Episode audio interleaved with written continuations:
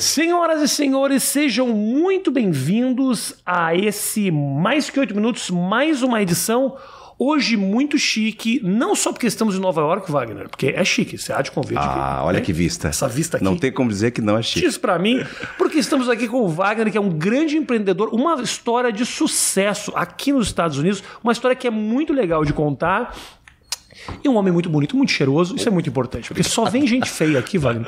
Então é importante que venha de vez em quando, né, Giovanni? É bom pra- botar uma cor. Balancear. Só tem mulher bonita, então vamos um cara bonito.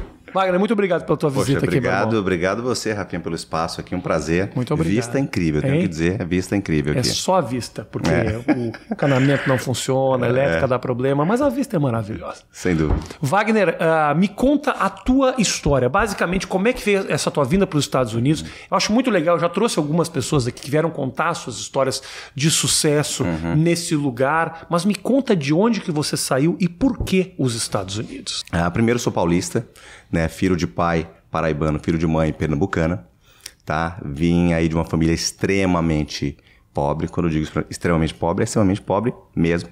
Aí você bota três vezes mais. De onde? Ah, de São Paulo, né? Eu nasci em São Paulo, é capital. Ah, pai paraibano, como eu disse, mãe pernambucana, né? perfeito. Boa parte da família do Nordeste. E, enfim, meus pais se di- divorciaram, eu tinha sete anos de idade, né? Ali a coisa começou a ficar um pouco complicada. Meu pai tinha problema com, com bebida alcoólica. Minha mãe, depois do divórcio, começou a ter alguns problemas de ordem né, psicológica, teve que parar de trabalhar. E, em resumo, os filhos acabaram sendo ali, né, começaram a ser criados eh, pelos tios, primos, parentes né, e afins. Ah, então, ou seja, a coisa começou já né, um pouco conturbada. Eu sempre brinco que na maratona da vida eu larguei um pouquinho Aham. é lá atrás, Sim. né? E ali pelos meus né, 10 para 11 anos, eu morando, isso é um, né, um, um ponto bastante interessante da minha infância que marcou, foi um pontapé ali, eu diria, viu, Rafinha, né, Rafinha, para minha pegada empreendedora, né, digamos assim. Foi a hora que eu falei, poxa, eu preciso, eu tinha 10 para 11 anos, mas naquele momento eu percebi que ou eu tomava uma decisão, né, tomava as rédeas da minha vida, apesar de muito jovem, para poder fazer alguma coisa acontecer, ou é, eu ia continuar passando por humilhações, porque era uma época que eu passava né, por muitas humilhações. Mas voltando a essa De que tipo, Wagner? de o que tipo? É. Como, como eu te disse, eu fui criado por parentes, né? Uhum. E neste momento, nessa idade em específico, ah, eu estava sendo criado por um tio, que diga-se de passagem, até hoje é uma pessoa muito boa comigo, Uhum. mas a esposa dele, na ocasião, não era muito a favor desse, né, dessa generosidade dele Ah, então humilhação dentro de casa, né? dentro de casa. é. E ela não era muito a favor, né? Aliás, não era nada a favor. E até que um certo dia eu cheguei da escola, ali por volta de meio-dia e meia, né? E, e- e encontrei minhas roupas do lado de fora. É da casa chovendo, as roupas já molhavam, as poucas roupas que eu tinha. Com quantos anos isso? Isso 10 para 11 anos, né? Então, ou seja, é complicado. Peguei as coisas molhadas, eu lembro que eu liguei a cobrar para casa de uma tia, que é uma tia que sempre, enfim, ajudava na medida do possível.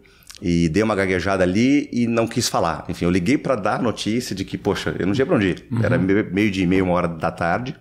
é, e minhas coisas estavam no meio da rua, enfim, molhadas. Meu tio não sabia, obviamente, ele estava no trabalho e, e, enfim, já era um problema que ela tinha né, conosco é, naquela época. Mas, em resumo, liguei para uma tia cobrar, a ideia era falar para essa tia que, poxa, preciso de um local para ir. E fiquei com vergonha, não falei. Lembrei, Rafinha, ah, que, a minha, a- que a minha mãe estava na casa de uma tia, tá? Morando com meu irmão, que tinha na época três aninhos Uhum. de idade. Eu falei, poxa, eu acho que eu fui com a minha mãe uma vez, né? Pega o ônibus ali, faz uma baldeação na Lapa, Alto Foi da Lapa. pra lá, é. É, eu falei, poxa, vou pra Lapa, faço essa baldeação, vou acertar lá em Carapicuíba, eu vou, eu vou atrás da minha mãe, né? Ah, e fui, né? Fui até a Lapa. Na época a gente passava por debaixo é, das catracas, Aham. né? Enfim, a molecada a gente não pagava Sim. é, passagem. Passei, ah, enfim, nessa de tentar chegar em Carapicuíba eu não cheguei. Eu, enfim, muito jovem, não consegui encontrar o caminho. Resultado, ah, chegou ali tarde, é da noite. Fiquei totalmente perdido ali, acho que se não me engano era Pinheiros, né, que eu estava. Ali no Largo é da Batata.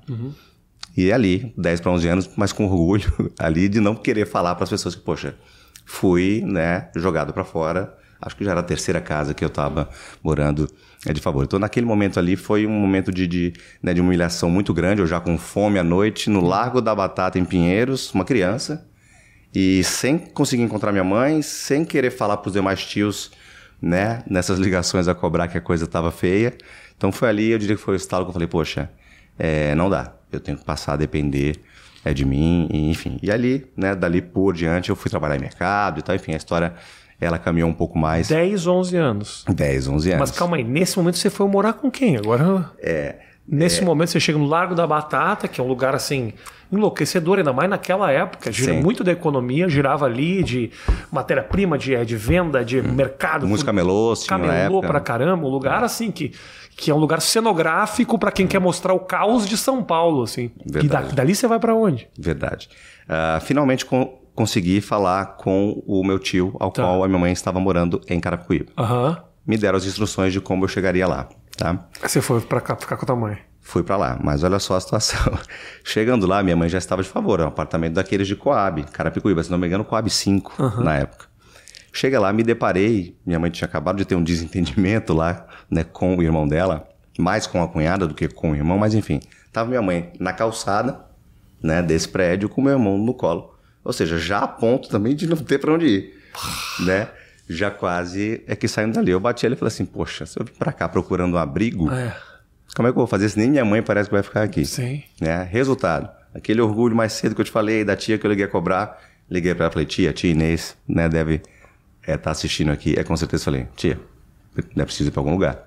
Uhum. E aí, enfim, fui para tia Inês, que depois fui para outros tios, até que, enfim, a coisa andou, mas é, só, só para trazer de novo esse foi o dia que, apesar da pouca idade, a coisa, sabe, aquele estalo, você fala, poxa, não dá, o mundo é cruel, as pessoas são cruéis e a gente precisa fazer o nosso é, e é bem, é por aí. Né? Essa, esse raciocínio, essa, esse pensamento de preciso construir o meu uh, nasceu tão cedo assim? Você olha essa situação e vai atrás de um emprego, de uma oportunidade? Como é que daí surge o teu primeiro passo profissional? Assim? Nasceu, Rafinha, porque meus pais se divorciaram, eu tinha sete. Então pensa, dos sete aos onze, parece que não, fiquei pra lá e pra cá. Tá. E foram momentos ali, né? Eu, né, eu não quero citar com tantos é, detalhes, mas claro. houveram momentos né, de humilhações e tudo tá. mais. Então ali, apesar da pouca idade, já vi ali um, um basta, sabe? Uhum. Eu tava ligando um basta e falava, poxa, eu preciso fazer alguma coisa. Perfeito. Então ali, 12 para 13 anos, eu comecei a trabalhar de fato. Lembro de ter trabalhado uh, de empacotador de mercado, lava rápido, enfim, bicos que a molecada na época. Hoje não pode, né? Hoje é uma chatice danada se colocar um menino menor de 14 anos é para trabalhar, é, enfim, é um crime. Mas eu acho que é super importante e eu fiz muita coisa ali nesse início é da adolescência, tá? Até que ali 2016, ou oh, perdão, é, com 15 para 16 anos, isso foi em 2000 e no, 2000 mais ou menos, enfim. Uh, eu tive uma temporada, eu fui morar no Nordeste com a minha avó. Chegou uma hora que, lembre-se, a, a família toda humilde, por mais que eu tinha tios e tias, alguns muito generosos, eles muitas vezes não tinham condições. Perfeito. Eles estavam ajudando ali, mas era assim, era meio que combinado, sabe? Olha, eu, eu vou cuidar do Wagner por três, quatro, cinco meses, depois eu passo para você. Claro. E, enfim, era aquele é rodízio, né? Até que chegou uma hora que a minha avó falou: não, traz para cá. Traz para Paraíba que eu vou criar esse menino, né? E aí a minha avó, com toda a simplicidade, mas tinha a aposentadoria dela, morava lá no sítio, lá na roça, numa casa própria.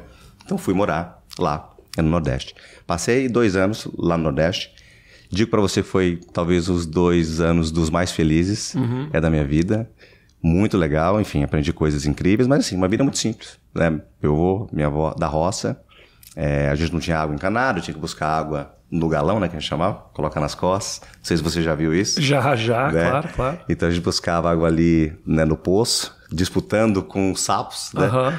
É, enfim, mais, mais, uma, mais uma passagem muito, muito bacana que, e muito feliz né? Até que eu, quase perto da fase adulta, eu pude voltar para São Paulo e aí sim, né, um pouco mais preparado, né, para aquela selva de pedras, para construir, poder, né, construir é, a vida. É, de fato começar o empreendedorismo.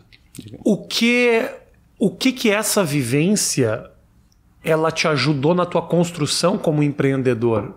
Porque não sei se necessariamente a pessoa precisa ter tido essa vida para ser um, um, empreendedor de sucesso, mas ao mesmo tempo é um, é uma, um backstory que te constrói e te, te leva para esses lugares de vez em quando no meio fato. dessa história? Fato, fato. É claro que assim, eu conheço empreendedores, eu tenho amigos super sucesso e que não necessariamente passaram por isso. Acho que, enfim, cada um tem a sua história, né? Isso é muito individual.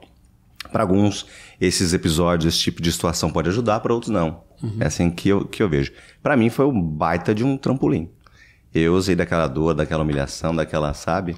Para falar, não, preciso mudar minha vida e dos meus irmãos, que, enfim, eu sou o mais velho, né, dos irmãos.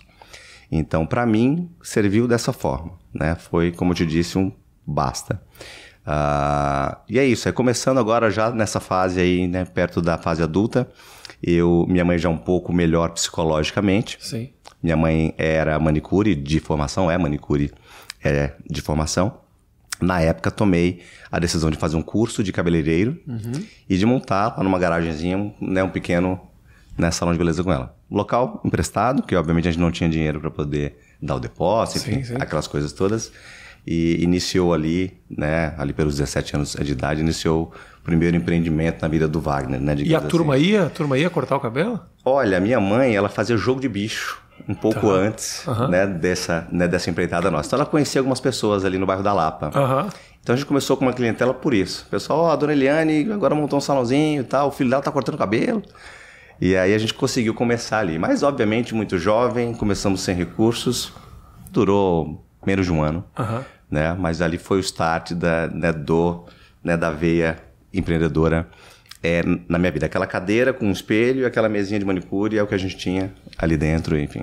Esse tempo de pesado, de vivência, ele volta de vez em quando para você hoje, Wagner? volta, em... volta. Em que momento menos, você sente isso? Com o passar dos anos, Rafinha, volta menos. A gente vai aprendendo a trabalhar melhor com isso, usar dessa história e desse episódio de uma forma positiva, porque tudo há, mas, mas volta, né? Volta no sentido de uh, de até de trazer um, né, um certo orgulho é pra gente em alguns locais, porque hoje, né, vamos avançar um pouquinho na linha cronológica, Hoje eu tenho muitos acessos, né? Por exemplo, recentemente estava com o prefeito de Miami. Uh, enfim, a gente tem acessos. Eu, eu hoje eu tenho acesso a pessoas muito simples, porque, enfim, eu tenho parentes e amigos e eu sou uma pessoa simples. Uh, mas também, ao mesmo tempo, eu tenho acesso a pessoas, né? Muito, enfim, né, de um nível muito alto. Uh, isso é bacana para mim, sabe? Para que me mantenha sempre ali de uma forma equilibrada, para que eu nunca fique totalmente vislumbrado com tudo aquilo que eu conquistei ou os acessos que eu tenho hoje, uhum. e ao mesmo tempo que eu não esqueça né, de onde eu vim. Então, acho que, é, além desse gás todo, que é sempre né, importante, né, eu acho que uma história como a minha está sempre te lembrando: poxa, cuidado, o mundo não é tão Sim. bonzinho quanto né, as pessoas imaginam, algumas pessoas imaginam. E essa é a história de muito empreendedor, Wagner? A, na média a turma já. Porque, por exemplo discussão um tempo Trump. Uhum. O Trump é um cara que, ah, obviamente, construiu um império ao redor dele, mas é um cara que veio de família, veio de, de berço de ouro. Uhum. Ele fala que ele, eu comecei meu primeiro empreendimento ali ralando, com um milhão de dólares de investimento da família. Quer dizer, o Wagner estava lá montando cabeleireiro no lugar emprestado. Exato, entendeu? exato, exato. Então, assim, como eu disse, eu, eu conheço a história, tenho amigos que vieram, enfim, das duas situações. Uhum. Alguns que largaram lá atrás na maratona da vida e outros que largaram mais lá na frente. frente. Uhum. É, eu acho que, enfim, cada um usa do combustível né, que acredita e que precisa, mas é...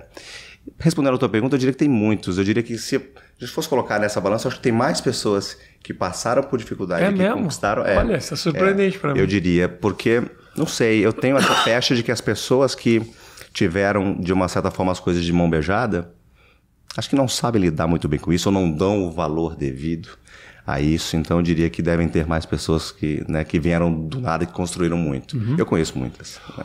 O brasileiro é um povo empreendedor? Muito. Nós somos muito criativos, né, Rafinha? Uhum. Verdade tem que ser dita. Infelizmente, nós brasileiros, eu estou me incluindo porque eu sou um brasileiro, claro, muitas vezes os brasileiros acabam utilizando da forma, enfim, errada. Buscando atalhos. Exato. É o tal do jeitinho brasileiro que até aonde você não é, pula a linha ali da ética e tudo mais, tá tudo certo. É a criatividade que é nossa e que é bacana. Uhum. Né? Mas o povo brasileiro, sim, é muito criativo, é muito empreendedor. E aqui na América, especialmente, é. A gente, enfim, existem inúmeros cases aí é de sucesso né, de brasileiros que do nada também conquistaram aí impérios, né?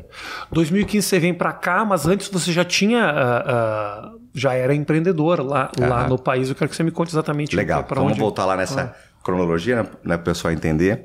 Então, depois desse salão de beleza lá com a minha mãe, vieram outros salões, inclusive, né? Enfim, alguns acertos e erros, é normal na vida de qualquer. E você ainda cortava ou aí só administrando? Sim, eu, eu ainda cortei cabelo até 2005. Hum, olha. Tá, se eu pegar 17 anos atrás, eu ainda trabalhava cortando. Ah, e cortava bem, Wagner? Cortava, né? Não é? posso dizer que não, né? Masculino e feminino? Masculino e feminino. Mas sério mesmo, agora eu ah. participei inclusive de um campeonato na época chamava Hair Brasil, uh -huh. ali no IMB, nem sei se existe mais.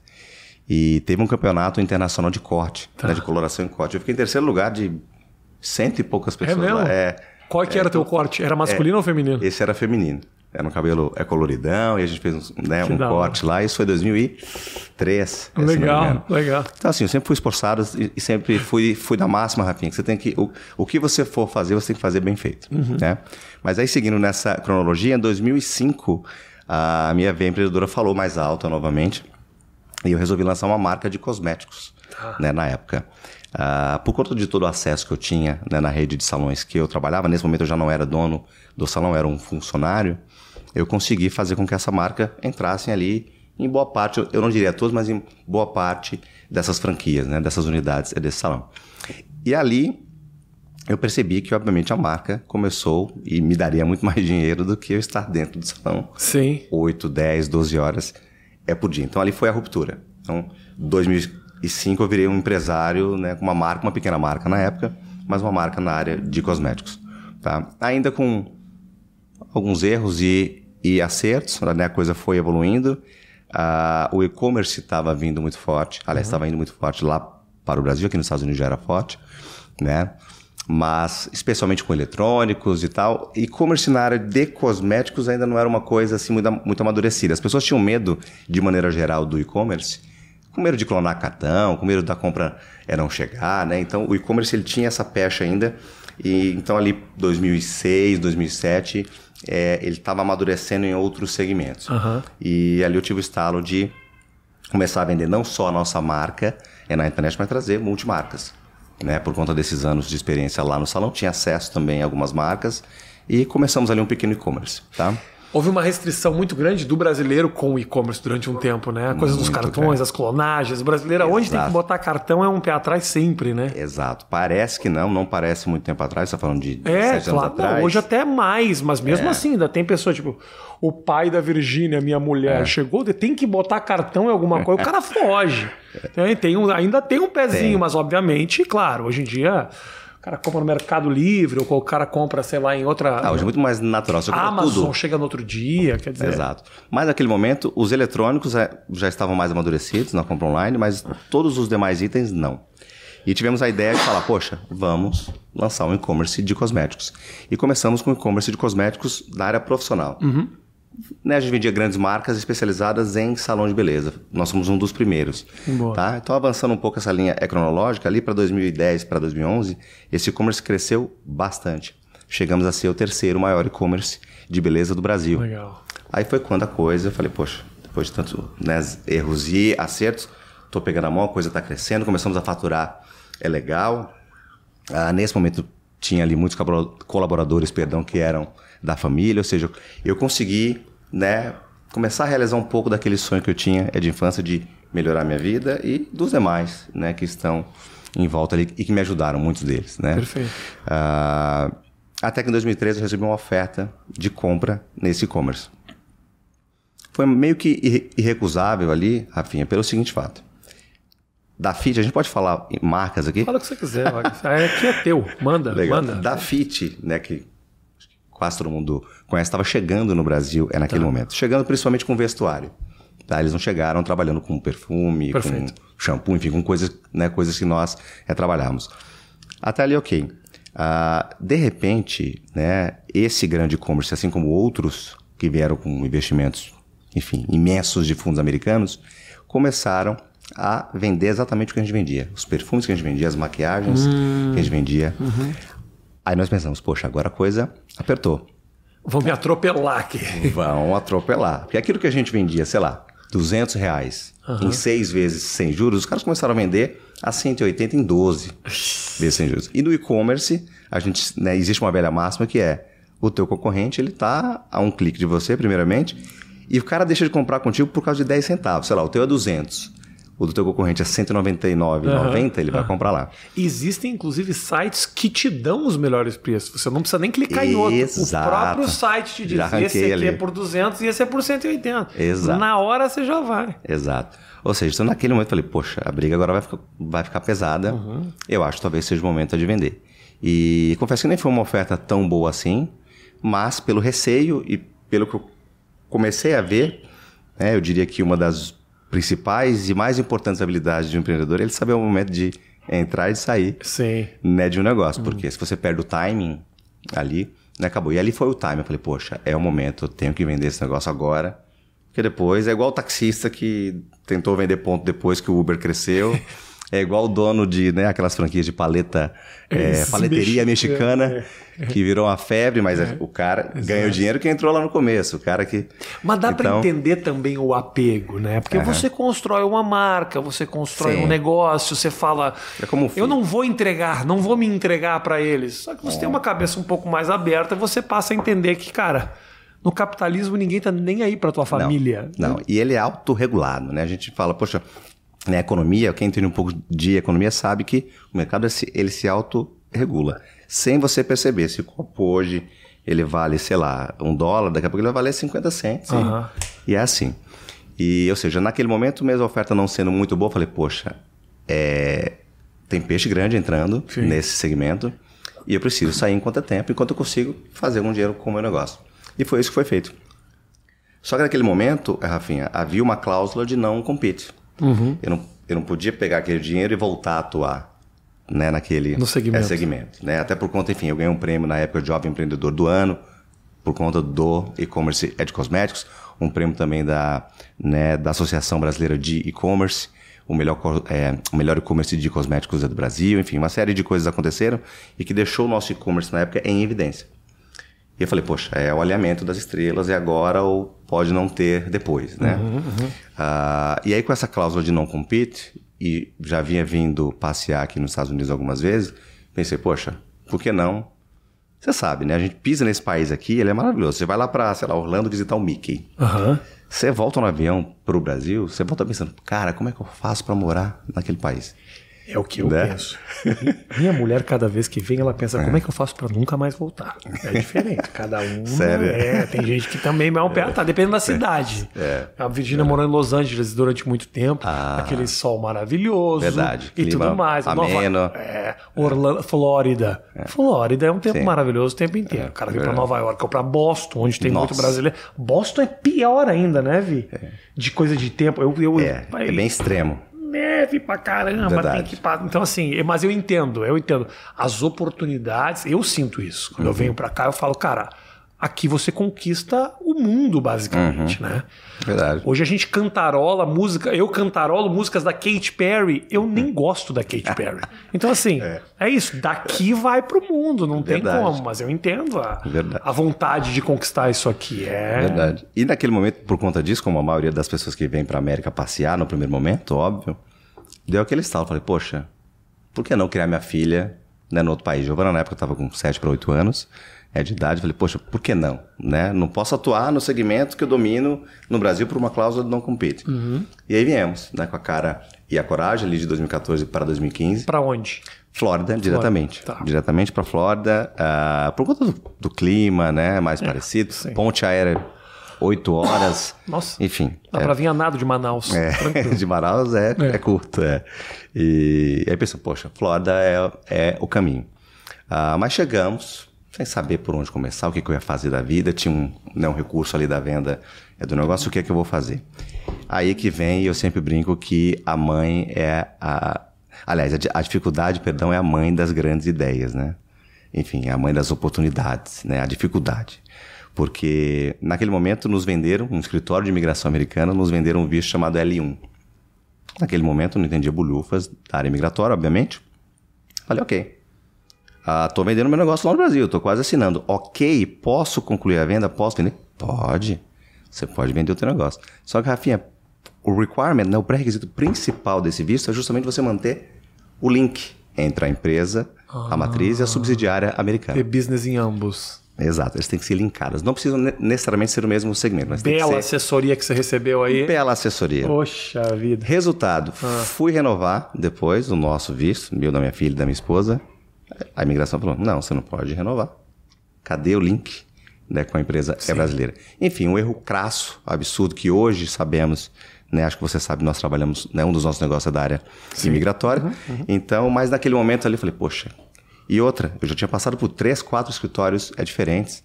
E assim, serviço caro, péssima assessoria. E eu falei, tá aí um nicho, né? Um segmento que precisa né, de uma boa é, companhia. Ali nasceu um dos nossos negócios na área de imigração. Isso em 2015, tá? A D4U, que inclusive a gente estava vindo para cá agora, eu e a Virgínia. Avião da Tama, propaganda maravilhosa. Falei, olha ali, olha lá. É realmente um, um negócio muito muito legal de um segmento que às vezes é meio confuso mesmo. Muito né? confuso, é muito complexo. Muita regrinha, muita lei, muito advogado, muito aventureiro, quer muita dizer. aventura, muita assessoria. É. Então, assim, dando até um salto aí nesse, né, nesse passo cronológico. Então, 2015 nasceu a D4U, D4U, em português. Ah, mas agora, o ano passado, apenas seis anos de vida, a D4U ganhou o prêmio de melhor assessoria migratória dos Estados Unidos da América Latina. Ou seja, veja que tão pouco tempo, né? Seis anos, mas um mercado tão ruim, né? Falando- Pulverizadão também. né? Exato. Então, em seis anos, a aí cresceu absurdamente. São seis escritórios, né? faturamento de 75 milhões. legal. Enfim, e hoje Parabéns, cara. né, disparamos e a Adfoio oferece um trabalho jamais visto no mercado na área imigratória, né? em apenas, de novo, seis anos. Todos os prêmios muito importantes, não tanto quanto o do cabeleireiro. Esse pra mim, eu acho que Esse esse aí. é a base de a tudo, né? base, o A base. foi o primeiro prêmio. Sem dúvida. O que deu. Dá vontade. Prêmio, prêmio é interessante porque realmente te dá uma empurrada boa, né? Sim, sim, sim. Te dá uma empurrada boa e, te- e é um reconhecimento do mercado também, né? Seja lá na atrás ou seja hoje, você tem o reconhecimento de que, olha, frente, né, na disputa com outros players, eu Exato. sou. tô acima, ou sou superior, eu tô aqui junto com eles. É bom. Exato, exato. Impulsiona, mas mais importante do que isso é o índice de aprovações que nós temos, né? É elevadíssimo, enfim. A Difoio realmente hoje faz um trabalho ímpar é, do mercado. A gente se destacou né, dos demais players, assim, com uma... Eu acho que o segundo colocado do mercado, né, empresa que faça assessoria migratória para brasileiros, não deve fazer, sei lá, 50% do que a Difoio faz hoje em volume. né? Nós temos mais de 3 mil clientes é, beneficiados, falando em green cards Legal. né? Enfim, então hoje é um monstro no bom sentido é de empresa e através da Difoiu outras empresas foram é nascendo, né? Hoje o grupo ele é muito ele é muito maior. Hoje você tem um faturamento muito grande, são mais, eh, são mais empresas e tal. Qual foi, qual foi o grande erro que você considera? Porque todo empreendedor, para chegar onde ele chega, em algum momento ele comete equívocos. Então, Falamos das vitórias. Quero saber um erro que você cometeu, do tipo, eu deveria ter feito isso, seguido este caminho, o equívoco que, que o Wagner cometeu nessa trajetória. Olha, eu vou te trazer dois então, porque eu enxergo que a vida do empreendedor, Rafinha, no Brasil ela é, ela é uma e aqui na América ela é outra. Então eu vou- eu vou te trazer dois cenários, um erro meu no Brasil e um erro aqui. Ah, no Brasil eu diria que foi Isso vale para a vida até, mas enfim, mas para mim custou bem ali, falando, né, em- enfim, empresarialmente falando. Ah, que é a confiança nas pessoas. Você precisa ser muito. Eu sempre fui um cara muito generoso e tudo mais.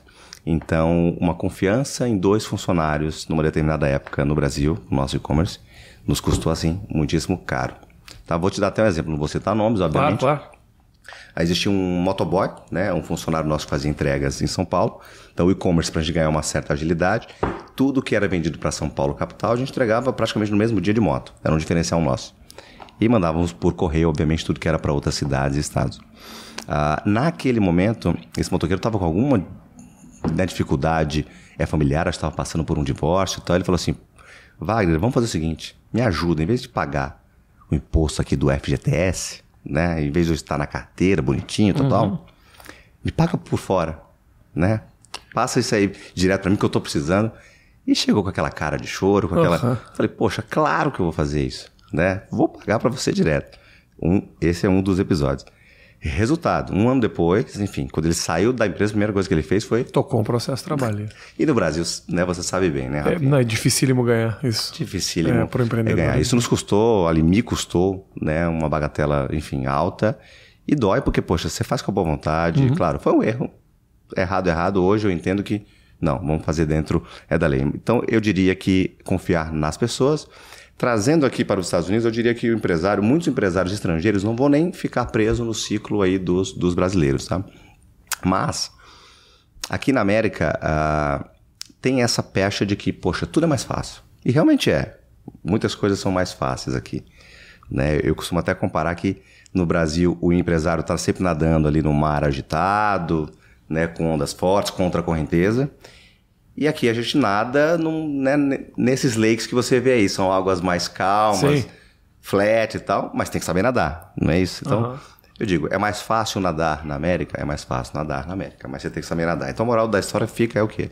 Muita gente vem para cá com uma história ali na profissão dele, ou ah, né, com negócios, e acha, poxa, nos Estados Unidos é tudo mais fácil. Vou chegar, vou sair investindo em tudo, vai dar tudo certo. E eu vi muita gente quebrar a cabeça. Eu mesmo tá? No início, eu tinha alguns entendimentos de modelos de negócio que achei que fizesse sentido. Aqui não fez. Uhum. Coisa que muitas vezes ali um, né, um market research, como a gente chama ali, uma pequena pesquisa de mercado, um pouco mais já te ensinaria focada, isso. já te ensinaria. Então eu diria que é isso. Não é porque na América, acho que né, o recado que eu deixaria aqui é não é porque você vem empreender na América e a América é tudo isso que você sabe, uhum. que você vai descuidar ali das premissas básicas né, que o empreendedor tem que ter. Então eu diria que é, esses seriam os erros mais crassos e que eu cometi. Mas o que é. você fala é verdade, né? Eu vejo muito em Nova York, por exemplo, restaurantes com pouco público. Uhum. Assim, pouco público. Esse público, num restaurante em São Paulo, já teria levado o lugar à falência em duas semanas. E são lugares bem feitos, bem construídos, a madeira da cadeira é boa, é tudo bem, é tudo bem feito, é tudo bem trabalhado. Porque provavelmente essas coisas devem ser mais baratas por aqui. Lá para você pegar uma cadeira de madeira maciça, uhum. caríssimo. Então, assim, aqui tudo é muito bem produzidinho. E eu vejo esses caras com sobrevida. Por que, que os negócios no Brasil eles têm, eles estão sempre lutando contra a maré, Wagner? Custo. O custo do Brasil, né, ele é muito complicado para o empresário. Né? O empresário no Brasil ele tem custos, percentualmente falando, que você não tem aqui. Né? Claro que aqui são 50 estados, acho que você já sabe um pouco, cada estado com a sua Sim. legislação, então muda muito. Mas ah. vamos falar da, da Flórida. O empresário não paga imposto como empresa, como pessoa jurídica na Flórida. Existe um imposto que é pago no momento da venda do serviço ou do produto, isso é o próprio cliente, né, o consumidor, quem paga. E o empresário ele vai pagar quando ele faz o que nós chamamos aqui de disbursement, a distribuição dos lucros daquela empresa. Tá. Então, o que vier de lucro daquela empresa, você paga em cima do imposto de renda. Ou seja, então, o empresário não paga imposto. Não temos, não vou chamar de lei trabalhista, mas a gente não tem essa legislação trabalhista tão amarrada como nós temos no Brasil, que infelizmente engessa o empregador. Né? O empregador acaba fazendo coisas fora da curva, é muitas vezes. Para poder sobreviver, para poder é, vezes. É sobreviver. Então, assim, o custo Brasil, o custo para o empresário, ele é altíssimo. Por isso que é complicado. Por isso aqui você vê, e, e é muito comum mesmo, alguns lugares as moscas, uhum. não totalmente, mas com pouco fluxo e que dão ali um pouco de dinheiro ainda. Estão ali sobrevivendo Esses locais no, no, Brasil, com certeza, eles estariam fechados, né? Teria morrido rapidinho, é, né? É, verdade. O que que são as características de um bom empreendedor? O algumas, que precisa? Algumas. Eu diria que a visão de águia no sentido de enxergar oportunidades. Porque assim, montar uma empresa e fazer o que todo mundo já faz, e viver no average ali, é relativamente fácil, né? Agora, o bom empreendedor, aquele que vai se destacar, aquele que vai ser o melhor do mercado, ou que vai crescer absurdamente, exponencialmente, sempre tem algo em comum, que é o quê? É o timing. A gente falou agora há pouco, a gente brincou das paleterias mexicanas, isso, né? Isso. Ah, é o time. Quem ganhou dinheiro naquela época? O cara que pegou o negócio lá no meio e criou uma franquia, vendeu para todo mundo. O que comprou a franquiazinha lá no final, quando já estava saturado? Tomou. Tomou. Então, eu diria que primeiro o time, enxergar oportunidade, oferecer algo que o mercado não ofereça, ou pelo menos de uma forma diferente com a qual o mercado é, ofereça. Então, e claro, resiliência, porque você vai apanhar. Você vai tomar na cabeça, você vai errar, né? É claro que eu estou contando aqui boa parte da, né, né, né, das partes boas, uhum, né? Uhum. Dos meus negócios. Mas houveram muitos erros, houveram... E é isso, mas os erros, as dificuldades, como eu disse, são ali, é a mãe das grandes ideias, é a mãe das... Né? Por que, que o brasileiro se atrai tanto por isso aqui tudo? Wagner, você tem contato com muita gente, uhum. é muita gente querendo vir morar para cá, muita gente querendo o green card, você tem relação com muita gente. Verdade. Por que o brasileiro se atrai tanto por essa história aqui? Segurança, acho que é o primeiro lugar, né? Segurança, qualidade de vida, poder, né, aquisitivo, sei lá. Vamos pegar um exemplo aí. Você vem né, uma pessoa que vem trabalhar com uma coisa mais simples, na obra, é, okay. é, ou com faxina, ela pode andar de Mustang. É, Olha é, que coisa. É. Como é o nome né? da, da, da, menina que a gente trouxe, Vi? Que a gente conversou, a Su, né? Suane. É, a Suane, que é uma, é uma é uma influencer lá de, de Boston. Uhum. Ela ganha uma grana, montou a empresa dela, tudo na faxina. E vai, é. posta, porra. Ah, que... mas ela cresceu, ela é uma empresária da área empresária, de. Empresária. Mas eu digo assim, a pessoa que está lá ainda, está lá, era faxina, ou está na obra, ou está em qualquer trabalho, ou tá, é de garçom. Você vive muito bem nesse país, né? Você uhum. consegue morar num bom apartamento, com um bom condomínio, andar num carro novo. Então eu diria que isso, né? O poder aquisitivo aliado à segurança Claro, existem problemas aqui, ainda mais em cidades né, tão grandes como é, é, Nova York, mas ainda assim nada comparado, né, Rafinha? Uhum, uhum, Há problemas que a gente tem em Brasil, São Paulo, claro, Rio. Claro, claro, claro. Então eu diria que é isso. Respondendo a tua pergunta, segurança e poder aquisitivo. Que... Tem um lado teu que, é, obviamente, você já era bem sucedido no Brasil, mas vencendo aqui, tem um lado teu que fala aí, ó. Toma aí, ó. Toma aí lá atrás quando as oportunidades vão aparecer. Toma aí tio que não quis me receber na tua casa. Tem uma vingancinha lá no fundo que é aquela que te alimenta, que é gostosa, assim ou não? Olha, eu vou te falar que assim, orgulho é bom ter e todo mundo tem. Varia ali, né? Enfim, tem gente que é mais orgulhosa, tem gente que é menos orgulhosa. Eu, eu não sou de levar muito rancor, assim. Eu guardo mais as lições para mim, no sentido de nunca mais quero passar por isso, quero ajudar as pessoas para que elas não passem é por isso. E pelo contrário, hoje existem muitos que lá atrás complicaram um pouquinho a minha infância, a minha vida, e que recentemente a gente acabou estendendo a mão. Então, eu prefiro, sabe, fazer diferente, uhum, né? Eu prefiro é, fazer com que a vida mostre e fale, poxa, né? Ela gira e gira muito. Né? Uhum. É, é, o sucesso louco, né? já é uma já é uma, como eu posso dizer, já é uma maneira de mostrar que. Sim, sim. Olha só, sim. pisou lá atrás, mas estamos aqui, não precisa necessariamente, é. né? Exato. Jogar exato. na cara da turma. É, eu acho, eu acho. Eu, eu acho que é isso. E é assim, que bom, né? Também que naquele momento eu usei de, de tudo isso para o lado positivo, né? Porque, como muitas pessoas, muitos jovens, adolescentes, eu poderia ter ido para outro lado.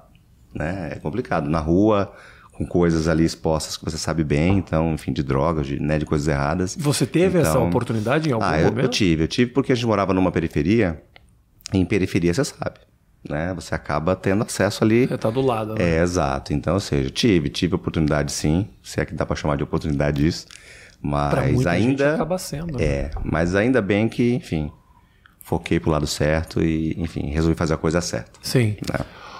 Orlando se transformou numa num quase que uma província brasileira. Orlando é. tem Boca Raton, Boca que tem muito brasileiro. Pompa no Beach. Pompa no Beach também. É. A Flórida é. meio que virou esse hub brasileiro, Verdade. assim, né? O que que Muito. atrai, o que especificamente a Flórida? É a proximidade?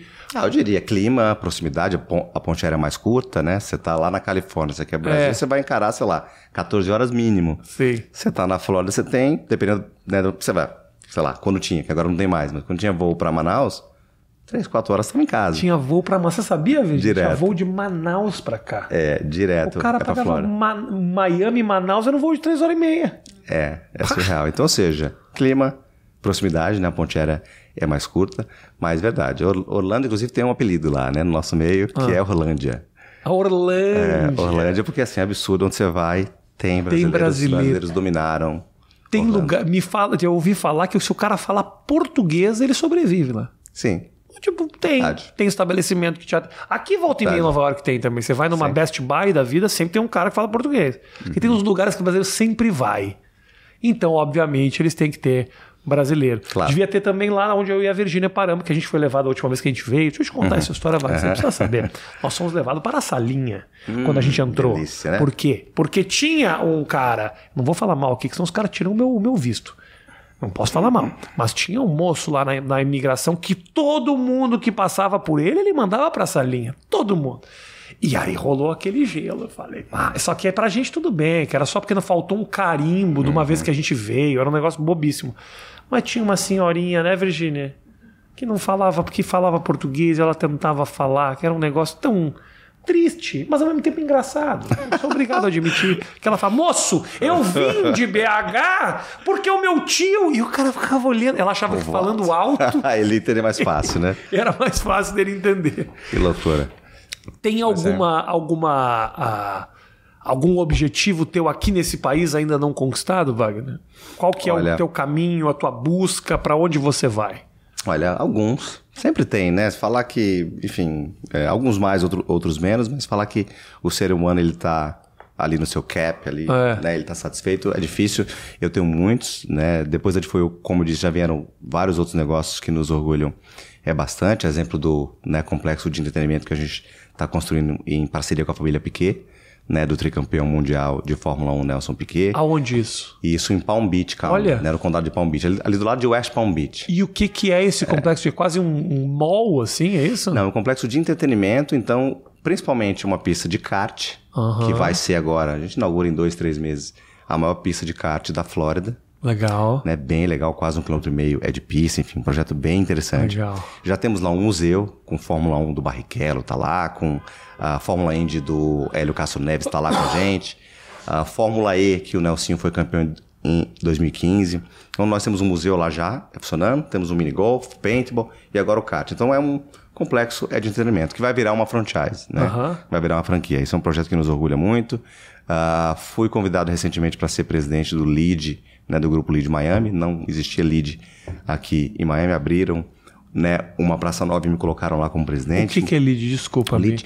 me, me, me, me, o grupo LEAD é um grupo aí. de empresários é, muito forte no Brasil. Aliás, Tá. está em muitos países já, mas principalmente em São Paulo. É um grupo de empresários. de encontros de, empresários, de, de troca de negócios. Muito de- forte Tá. e trouxeram agora para cá, é para Miami e fiquei muito honrado que me convidaram para ser presidente do Lead Miami. Uhum.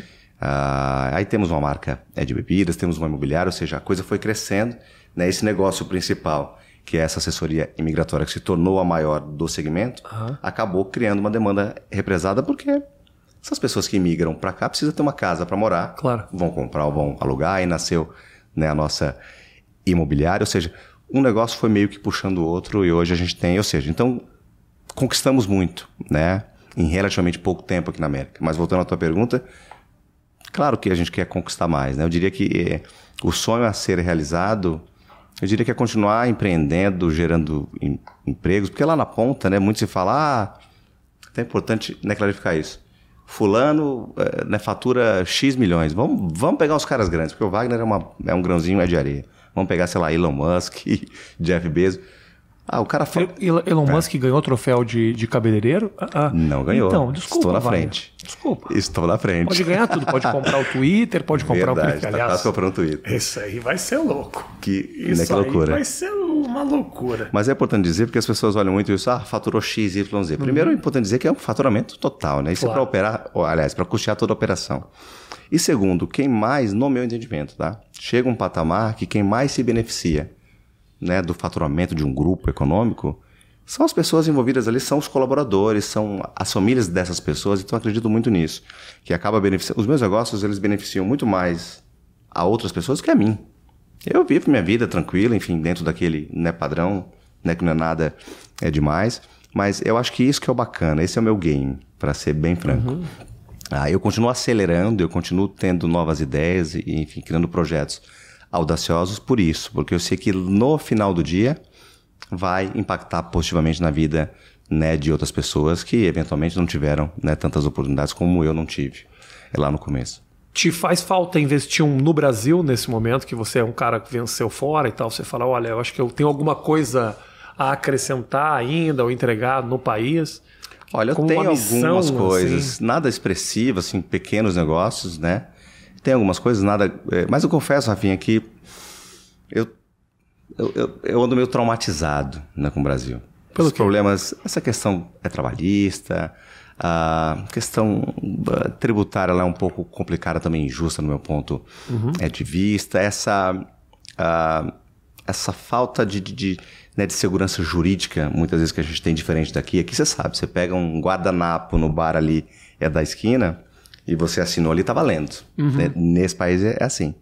No Brasil não, você tem tudo bonitinho, tá em contrato, tá arrumado, mas você vai estar na mão ali de um, né, de um juiz que, né, por uma inclinação. Então, ou seja, essa falta de segurança jurídica do Brasil, ah, custo Brasil, a legislação é trabalhista me brocha um É, pouco. ela é pesada. É, então assim, eu tenho algumas coisas que aparecem, uma oportunidade ou outra eu faço, mas nada expressivo. Não tenho nenhum grande negócio e nem tenho planos é, para o Brasil, infelizmente, por agora.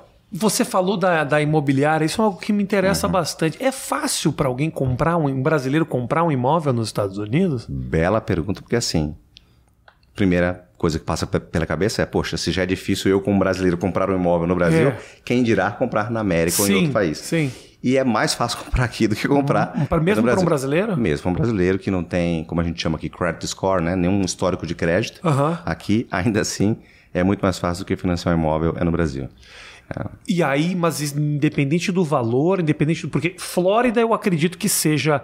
Aqui, por exemplo, para você comprar numa, num prédio qualquer, você precisa de uma certa aprovação dos moradores do prédio. Me parece que a Flórida é mais relax para isso, assim, né? É, são coisas distintas, Ah. né? A gente tem ali, que normalmente é chamado de HOA, que, enfim, associação ou Isso. condomínio tem que te aprovar para que você resida. Então, isso é uma coisa. Agora, para aquisição, não. Para aquisição, você, né, você pode comprar. Esse controle é para quem vai residir, seja um inquilino teu, seja Ah, é você. Perfeito. Mas é muito mais fácil comprar aqui. A gente tem brasileiro, aliás, tem bancos, Rafinha, específicos para financiar. Eles não trabalham como americanos. Eles são especializados em financiar imóveis para estrangeiros. Eles estão acostumados a receber o teu extrato bancário lá do Brasil, ou da China, de onde quer que Porque seja. às vezes é muito difícil provar essas coisas. Eu sou um cara, por exemplo, eu não tenho um olerite. e aí os caras falam, mas me, me dá o teu salário mensal. Eu falo, não tenho, eu tenho um ganho de da minha profissão, que é. É o extrato bancário ali que Eu sou um extrato comprovar. bancário. Aqui, para esse apartamento que a gente está, foi muito fácil. A gente mostrou o extrato bancário. O outro cara queria uma garantia de dois, de seis, de um ano. O negócio é, É. muito. Aqui eles têm muito pré atrás com o estrangeiro. Tem mesmo. Assim, eu sinto um pouco isso. A questão de financiamento e tudo mais. Então, essas agências que fazem esse financiamento são maravilhosas. né? Sim, sim. A Flórida é um pouco mais flexível, óbvio. Até pela, enfim, essa questão multicultural lá, né, da Flórida, com os latinos es- especificamente. E hoje existem bancos específicos para financiar, fazer um mortgage ah, de casas para estrangeiros. E mu- muitas vezes é o passaporte e o extrato bancário que você tem o dinheiro ali do down payment, que aí sim, aí tem uma diferença. O estrangeiro tem que dar quase sempre 20% ou mais de entrada, enquanto o americano muitas vezes ele compra sem entrada o imóvel. Sim. E os juros, óbvio, que o americano consegue muitas vezes pegar 2% ao ano, que é ridículo. Talvez as pessoas que estão no Brasil ouvem a gente falar em 2% ao ano, parece mentira, né? É. Mas 2% ao ano é, o- é o que o americano pega. Um estrangeiro vai pegar 3,5%, 4%. Perfeito. É bem mais alto aqui, mas comparado aos juros do Brasil, é muito baixo. Então, realmente, é muito mais fácil financiar um imóvel aqui do que no Brasil, muitas vezes. Grande Wagner. Cara, muito legal a, a tua, a tua história, a tua trajetória toda, onde você chegou. Esse é um caminho, a vinda para cá, que obviamente você veio já bem sucedido no país. Esse é um caminho que você indica para o empreendedor brasileiro? Não tenha dúvida, não tenha dúvida. E até para. Né, eu sei que a gente está caminhando é para o fim, mas algo importante de ser dito. O perfil do imigrante aqui na América mudou muito. Se você pegar 15, 20 anos atrás, era um outro perfil. O cara que vinha para cá para fazer dólar na América e com o intuito de voltar. Isso. né, juntar dinheiro e voltar.